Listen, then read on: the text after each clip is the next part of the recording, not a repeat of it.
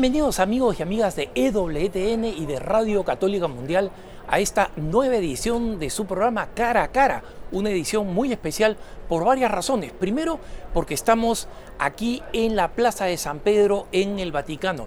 Segundo, porque tenemos un invitado muy especial. Nuestro invitado es Martin Rottweiler. Él es el presidente de EWTN en Alemania ha estado siguiendo el camino sinodal alemán de muy cerca y él sabe algo de español porque sus nietos son mexicanos, pero ahora va a eh, contestarnos en inglés y nosotros vamos a tener el doblaje porque queremos tener de un alemán muy bien informado la impresión clara de lo que está sucediendo en este evento que ha escandalizado a todo el mundo, que es el Camino Sinodal Alemán. Eh, Martin Rothweiler, welcome to the show, bienvenido. Muchas gracias, buenos días Alejandro. Mi primera pregunta es, eh, cuéntanos un poco el origen, el inicio de este camino sinodal alemán? The reason uh, for the synodal path is um, the abuse cases, the abuse crisis. Uh, in Germany, there were many abuse cases that were revealed. And then there was a so called uh, study about these abuse cases and the reasons uh, for it. And these abuse cases then was, this, the study was used uh, by the Bishops' Conference, but also by the Central Committee uh, of the Catholic lay people in Germany, which is a kind of representation, not a real democratic representation, but somehow a lay move, a, lay initiative or lay organization um, that said, okay, we have to draw consequences out of this. And then they said, okay, one of the consequences should be this kind of synodal path. And naturally, we have to discuss and see, you know, is the synodal path really the way that is, uh, it has started in Germany, uh, really the way to solve these problems which were kind of revealed um, uh, because of the, the many abuse cases that were discovered and revealed in Germany. El, eh, Martin, en el resto del mundo no existen asociaciones laicales que sean tan influyentes y tan poderosas como esta organización laical uh, alemana. ¿Podríamos hablarnos un poco más del origen y del poder de esta organización laical? I mean, in the in the in the origin, the origin was really kind of a good one to say, okay, here are the lay people that stand up also against totalitarianism, totalitarian movements. So it's very good to show it's not only the it's not only the clergy, but it's also the people, you know, that that stand up and is going with the church. And uh, I think this is was a very important start. Nowadays, it's kind of formed by members of organizations that are partly paid of the church. Uh, so I kind of, we sometimes say they're kind of professional Catholics in a way. So it's not democratic in the sense that there's kind of a, uh, an election to them. Partly they are elected because they are selected from uh, groups like parish groups or um, representatives or like the uh, those who run the who run the parishes more or less. But a lot of them are, nominated or delegated by associations, um, by Catholic associations. So it's not really a, a, representation of the people that is in the pews in the church. Ok, entonces estos, eh, este, este grupo de, de, de laicos eh, católicos que podríamos describir un poco como los profesionales de la iglesia o los burócratas de la iglesia, laicos, y los obispos decidieron que iban a que tenían que hacer algo sobre los casos de abusos sexuales, ¿no? Y eh, decidieron entonces eh, iniciar este camino sinodal. ¿Cuáles eran los objetivos de este camino sinodal? I mean, the objectives that were named by the Bishops' Conference as well as by the Central Committee of the Catholics was naturally okay to regain trustworthiness, you know, to make abuse cases kind of impossible and, and abuse it. But the topics that were now basically are the main topics, I would say do not have anything to do really to uh, prevent abuse cases, but, but are topics that have existed already many, many years, if not decades ago it's the question of the priestly existence. You know, we're discussing uh, women ministries, whether women should become priests.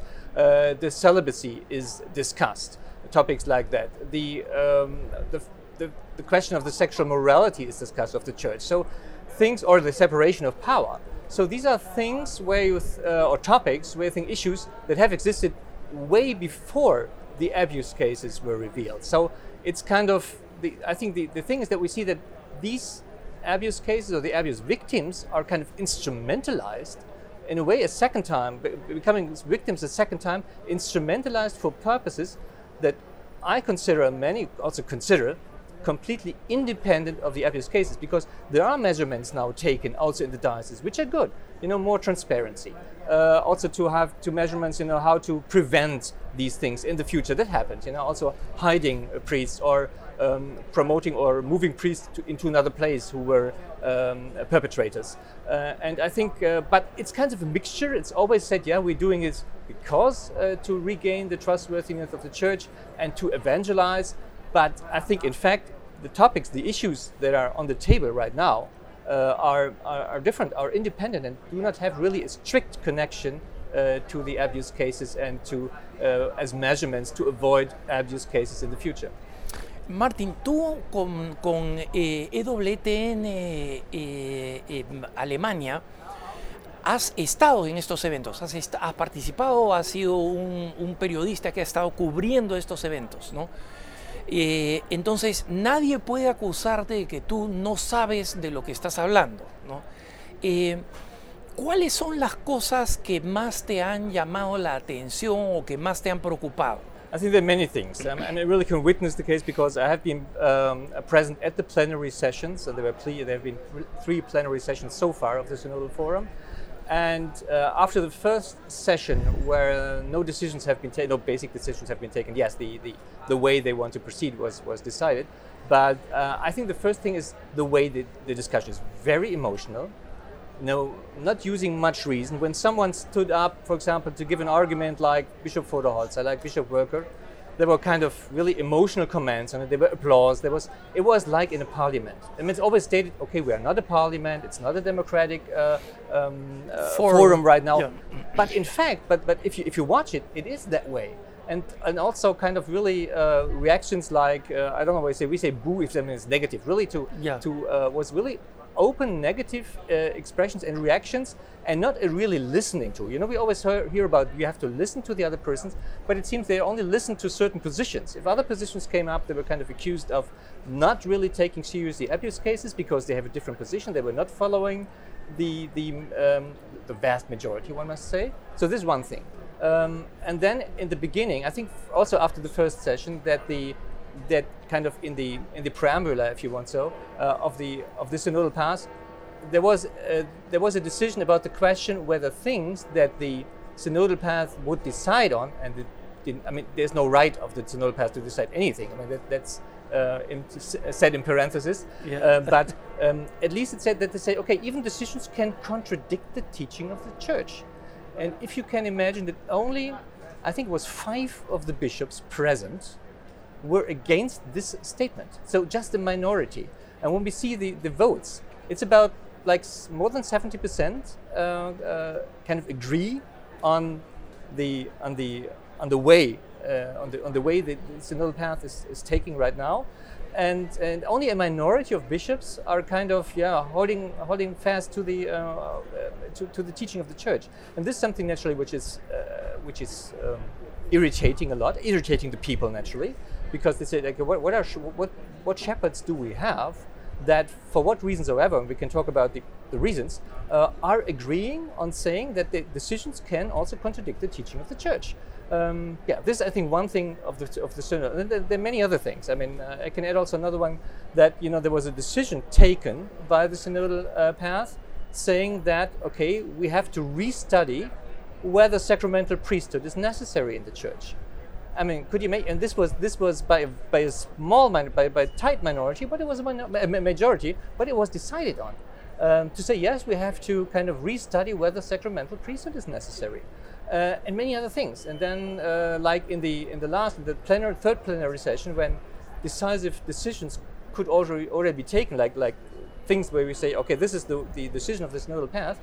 Then there was one uh, text which is called the text of orientation and this text says that um, that the, uh, the, that the truth or the teaching of the church, or let's say the, the, even the official teaching of the church, can be overruled if the uh, so-called um, uh, the so-called uh, faith uh, sense of the faithful, you know, the majority or the vast majority of faithful is against it.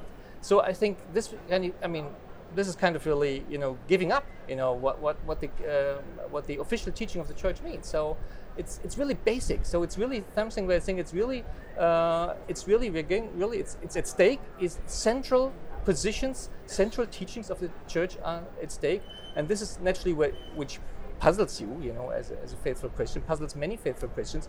And I know a lot of young people that are irritated that, that say, okay, you know, and, and, and I also asked when I'm at the bishops' conference, I asked the people, you know, whom should the people follow now? Should, should they follow the bishops or should they follow the teaching the church? And, and the argument very often is, oh, they, you don't, or they don't understand really what we mean. So, uh, but yeah.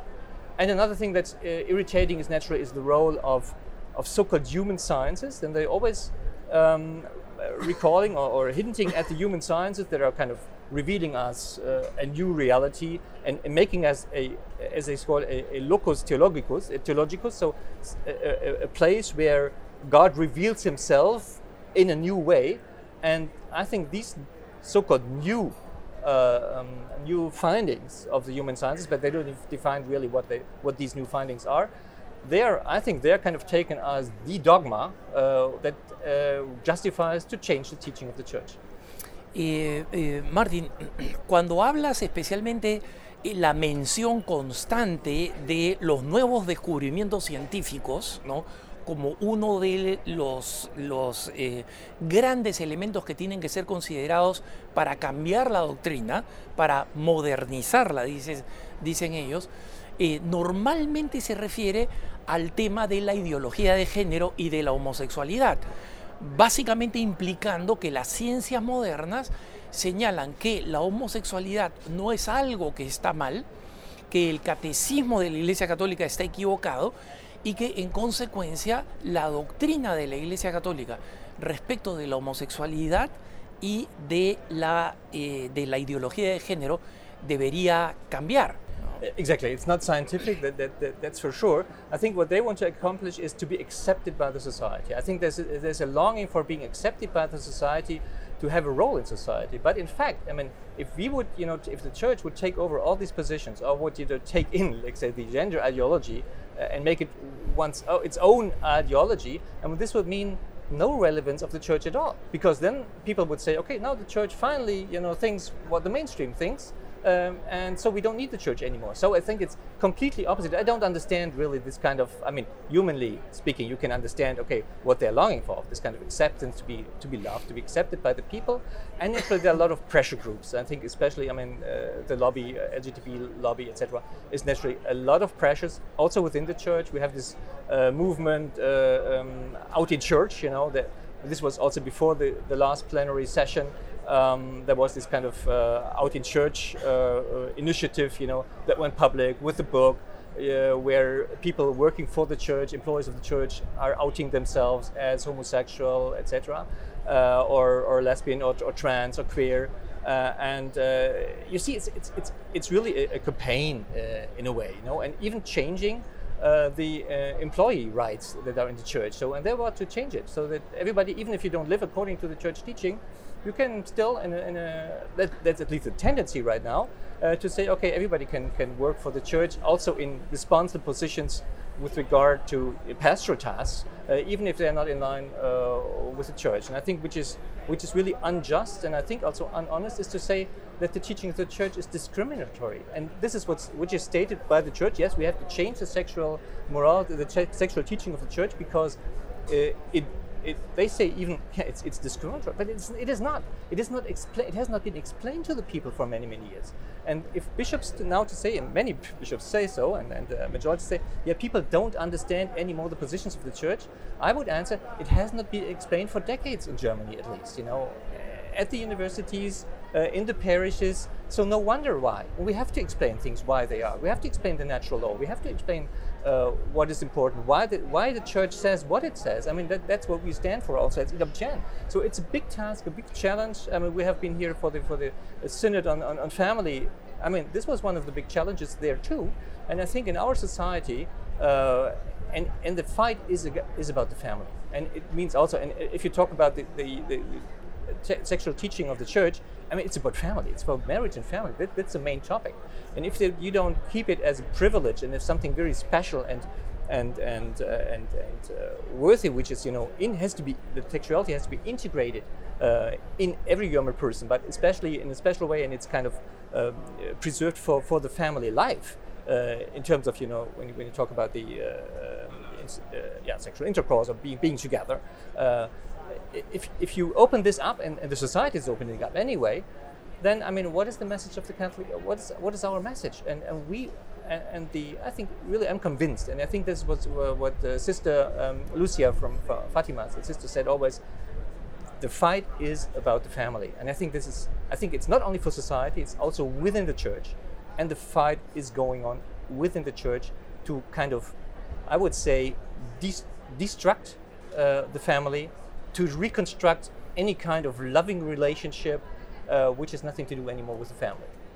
Eh, Martín, el, este tema de una iglesia católica que quiere rendirse al mundo eh, no es solamente una posición hipotética. Te, te cuento algo que, que yo hice. La, eh, la arquidiócesis de Múnich anunció un puesto de trabajo para un ministro de pastoral hispana, ¿no? Y en esta propuesta de trabajo decía que eh, la persona que postulaba a este puesto podía ser de cualquier género, ¿no? Eh, eh, hombre, o sea, varón, mujer o cualquier otro, ¿no? Entonces, cuando nosotros llamamos desde, digamos, nuestra, nuestra agencia de noticias en español, diciendo, oye, esto no va a funcionar con, inmigrantes hispanos, nos dijeron, no, mira, ese ya es, este lenguaje de contratación ya forma parte del acuerdo entre el Estado y la Iglesia.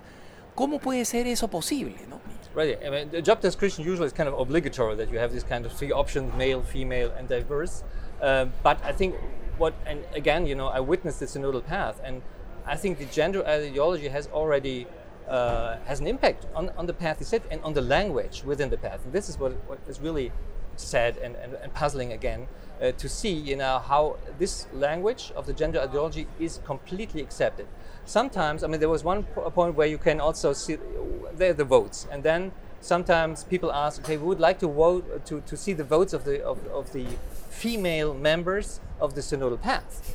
And then someone said, okay, no, no, that, that's not correct. We should not uh, talk about female members of the female vote, but of the non-male vote. So you see, I mean, how much this ideology and uh, the, the reality of the diverse, and which is a, I mean, biologically that, that it's kind of a, a, minority. It's you know hardly existing. I think you. I mean, it's all the questions about how do we take what is what is nature? What does nature mean? And it's a, it's it's a whole bunch of questions that we have to discuss here.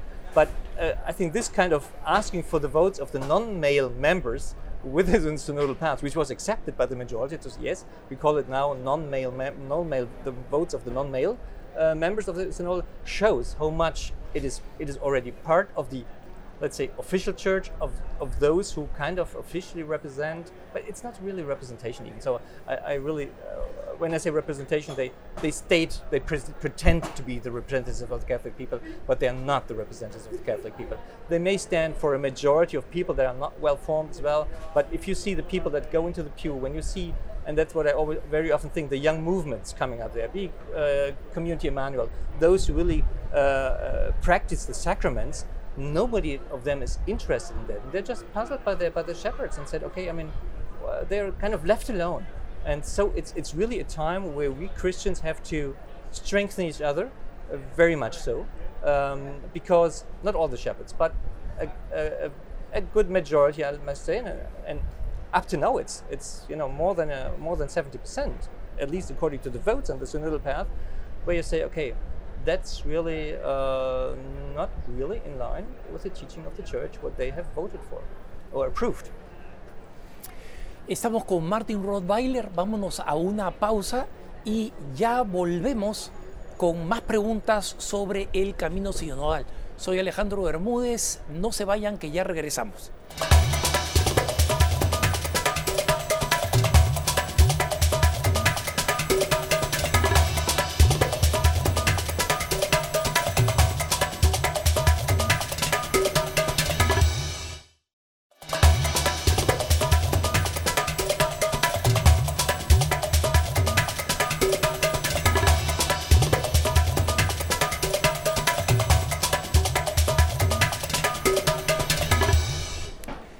De vuelta en su programa Cara a Cara con nuestro invitado especial, Martin Rothweiler. Él es presidente de EWTN en Alemania y ha estado presente en los eventos más importantes del el eh, controvertido camino sinodal de los alemanes. Así que le estamos pidiendo a él un recuento de primera persona de las auténticas locuras que están pasando actualmente en la Iglesia Católica en Alemania. Eh, Martín, eh, la pregunta que yo sé que se le viene a la mente de todos los católicos que conozco en cualquier lengua es, ¿qué pasa con el episcopado alemán? ¿Por qué estamos en una situación donde el episcopado alemán por lo menos en el 70%, está de acuerdo con doctrinas que están completamente en contra de las enseñanzas de la iglesia. You know, I asked myself this question because it's not easy to answer. I think there are probably uh, many reasons for it. For it. Uh, one auxiliary bishop uh, me when he was reflecting on this topic to say, okay, let's see what kind of theology has been taught over the last decades, let's say. And I've, I've started to uh, study theology as well. Uh, in Bonn, just to give this example. And I had a, uh, a professor in fundamental theology telling me that, okay, uh, with regard to the resurrect- resurrection of Jesus Christ, okay, he's resurrected in the, let's say, in the, in the view or in, in the faith of the apostles but whether he's really resurrected, we can put this in parentheses. We don't have to, you know, in brackets. We don't have, we don't know really. So, I mean, if this is part of the theology, I, I don't say that's all over the place, but I think in many places the, the theology that has been taught, uh, especially at the at the universities, because they, they, it's taught on state universities, is problematic and maybe is part of that history. So that even maybe uh, there's kind of a disorientation. I think there has not been taught a really good philosophy. I think reason and faith is very important, and right now, sometimes I think these positions uh, offend not only in a way the faith, but offend simply the reason because it's it's self-contradictory and it's not really it's not really convincing, um, humanly speaking, or, or uh, just reasoning. So I think I think this is the this may be one of the reasons. The one is really the pressure to be the way to be accepted by, by, by, by the people. And wanted to see okay if we want to be relevant we have to accept these positions. These are the new positions. These are as I, as I, as I said before the new findings. I think this is one of the other uh, the reasons um, it's really maybe really a, a, matter also of the theology. And maybe this has been neglected, and we see it among the people. Because when I watch uh, also the, the history of my, my kids, you know, attending um, religion as a, a class, as a, as as as subject uh, at the high school, uh, then uh, I mean, there's another witness, you know. They were they had the topic, you know, what are the what what does belong to the historic Jesus Christ? And then my son wrote, okay, well, wrote also, but mentioned also the miracles. And then the teacher said, no, the, the miracles do not belong to the historic uh, Jesus Christ. So also the way it's about who is Jesus for us? It's the bay, you know, it's, it's a question that, that Jesus asked Peter to say, you know, uh, or, who, or, or the asked him, but who do you think I am, really? And this is the question. I think this is, this is probably at, at the basis of this question. It's, it's probably hard to say, but uh, maybe there's even a different view of the church. I think it's it's especially there's a completely different view of the church. It's it's the tendency. I mean, one of the forums in the synodal path talks about power and separation of power, and it's it's it's um, yeah they talk a lot about about it like it would be kind of really a state or something like that. We have where you need this kind of separation of power, and it's very humanly uh, humanly speaking. And when you and, and the ideas are kind of uh, yeah making the church more and more a democratic uh, society, which is completely contradicting the church. I mean, the, the bishop is not the representative of, of, the people in his diocese, but he's the first representative and prophet and, and, and pastor uh, representing Jesus Christ. And, and you see, if you, if you cancel also the, the relationship you know between men and women, you say, okay, there's much more.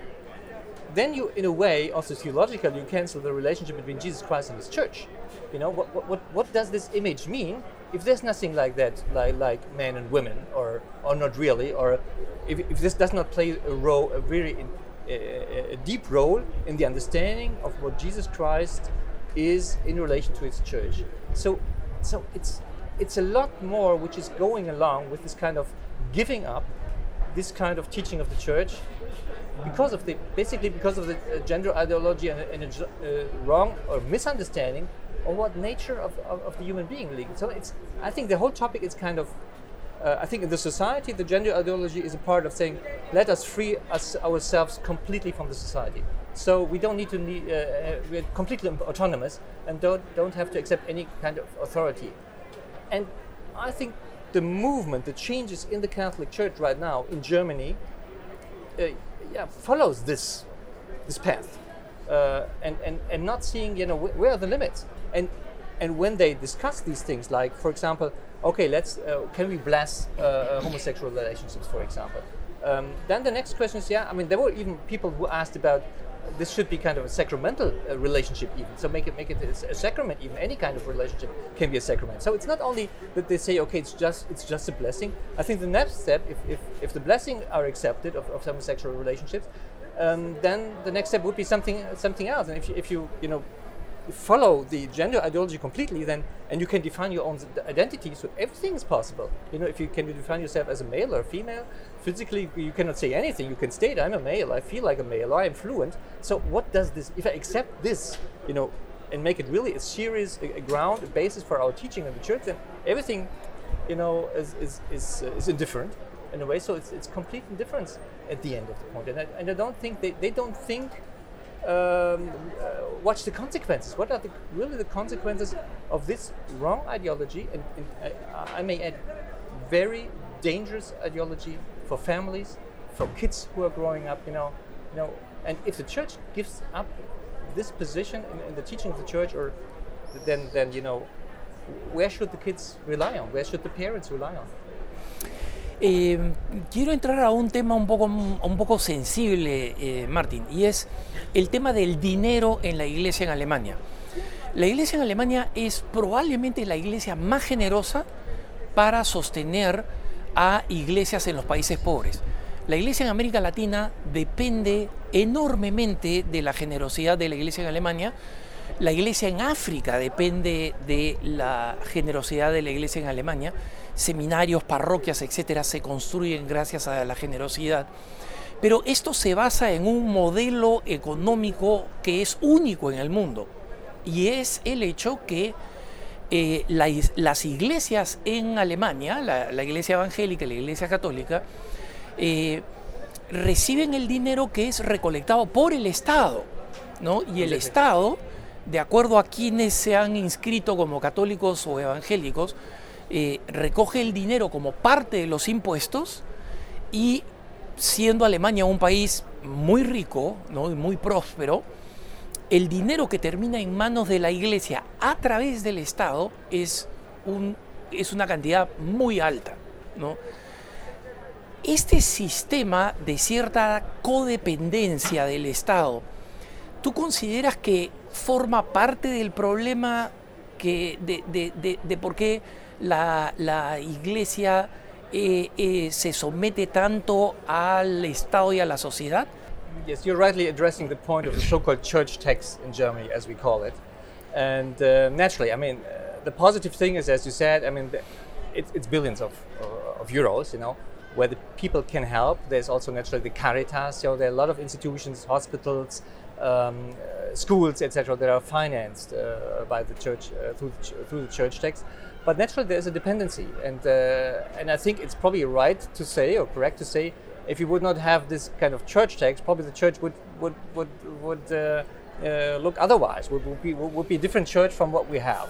And naturally, there's the, the, the tendency, and there's a certain kind of dependence uh, on what the church, uh, uh, on the state, and this interdependence, I think, is really one factor, I think, one element of this of the development of the of the church in, in Germany. You know, uh, okay. I mean, if you uh, if if you are kind of really financed, you know, as also as a, as a um, as a priest or as a bishop, you know, you don't have really uh, take care of, of the future of you, which which may be also a positive thing. I mean, if you think uh, you would be dependent on your faith in a way. I, I sometimes think if you're completely dependent on the faithful, you could have something like in Switzerland where people say, okay, if you don't think alike like we do, uh, we don't pay you. So there's a different problem. So tax, church tax, I might say on the other aspect, may also a certain kind of independence that you think are not depending on the opinion of the faithful in the pew, if it's about opinion, Uh, but on the other hand, naturally, yes, there's the, there's the tendency, and I think it's it's uh, and yeah, the church is rich, and which is I mean incredible, kind of unbelievable, in spite of the fact that people are leaving the church. And I think of two or three hundred thousand, between two and three hundred thousand Catholic people leaving the church each year. Um, the the income of the church has risen over the last years. Maybe not in Corona times, maybe right now, but but it's kind of a tendency. And someone says, okay, it's like it's like a bureaucratic state. You know, you can. Uh, I mean, uh, the, the, bureaucracy does exist, but the faithful are not there anymore. You know, but it's a, it's a it's a question of the faith, and this is kind of neglected because things are still functioning. And, and a good friend of mine, a priest, said, okay, when they talked about the pastoral future in their diocese, the pastoral future of the church, you know, where, we, where are we going? And if we're leaving this, uh, the church members, people are leaving the church. Uh, not so many people are get baptized uh, nowadays. Um, he asked the questions, but what of all the things that we do would we do if Jesus Christ would not exist? And the people could not answer.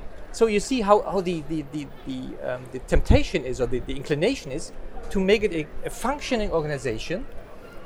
The so called NGO that Pope Francis is always criticizing, but I think it's more getting into this direction to be kind of a complete NGO, but uh, losing, losing its heart, losing the relationship to Jesus Christ, losing the question all, you know, of, of, of, of saving souls.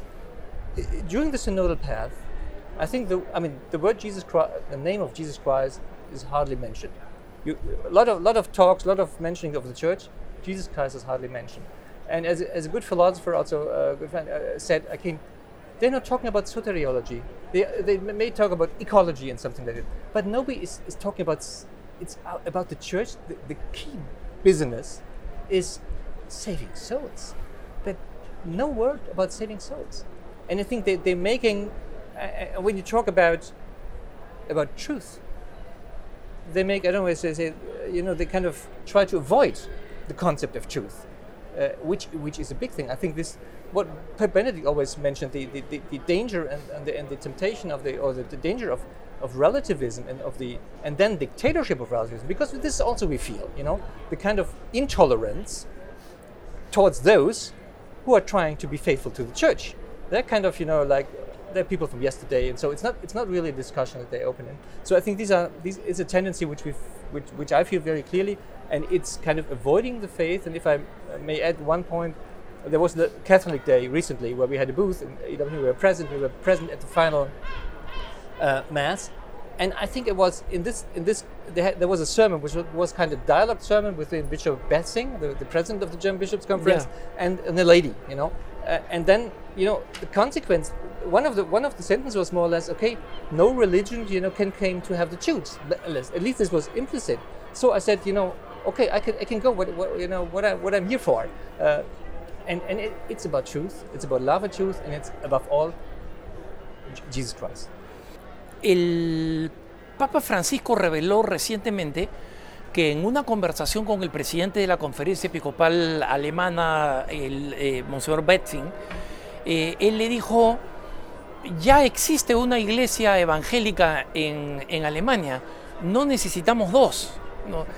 Eh, en, el contexto de esta pregunta, ¿no? que es el Papa pidiéndole que sea fiel a la identidad católica, ¿Qué fuerzas vivas hay en Alemania que la gente no sabe que existe? ¿Qué fuerzas vivas apostólicas evangelizadoras hay que no tienen nada que ver con este camino sinodal? I would, I would say the Hope are really the Catholic movement. They are kind of also, uh, in terms of organization, independent of the of the official church. Uh, and I think there's a great hope. And I think you have also you see the great hope also many young people. Um, you have initiatives uh, which you know promote Eucharistic adoration. You have the initiatives uh, of like uh, Pray the Rosary for Germany. We have uh, Night Fever, you know, as one of the, I think one of the big initiatives to also uh, you know dating back from, from the World Youth Day in Germany uh, in Cologne with Pope, Pope Benedict, wonderful memories, you know. Yes, yes. And I think that it's a lot of and, and people that are kind of gathering independently of the church, looking for uh, trustful, uh, trustful priests that help them, that support them. I think during the Corona crisis, a lot of these kind of networks, you know, have started and they are helping each other. And I think this is, this is, I think, one of the hopes.